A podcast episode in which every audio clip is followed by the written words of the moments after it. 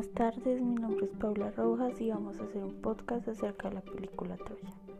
Teniendo en cuenta que la película Troya comienza cuando Agamenón intenta invadir Tesalia, donde sus, dos soldados más fuertes eran Guagius y Aquiles. En este enfrentamiento se da como ganador Aquiles.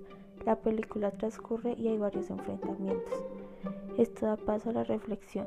Dado los enfrentamientos entre griegos y troyanos, nos da a conocer la idea de guerra, que toma una gran dosis de crueldad, dándonos cuenta que el término de guerra ha sido desde los orígenes de los tiempos algo conocido por todo el mundo, pues se han vivido diferentes guerras, como la Primera y la Segunda Guerra Mundial, que fueron sumamente violentas y dejaron a más de una familia sin algún miembro.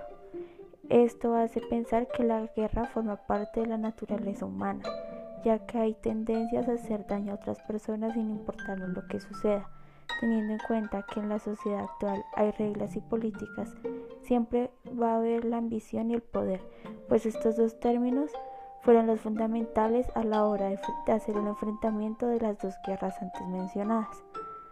La ambición de poder expandir un país invadiendo a otro y matando a gente y el poder de ser un, país más poderoso militarmente a comparación de otros. Esto da paso a que la película Troya evidencie muchas cosas que han ocurrido con el paso del tiempo, dando el enfrentamiento de muchas personas y la muerte de las mismas. Esto hace que nuestra sociedad sea violenta y que no seamos capaces de solucionar nuestros conflictos con el diálogo. Gracias.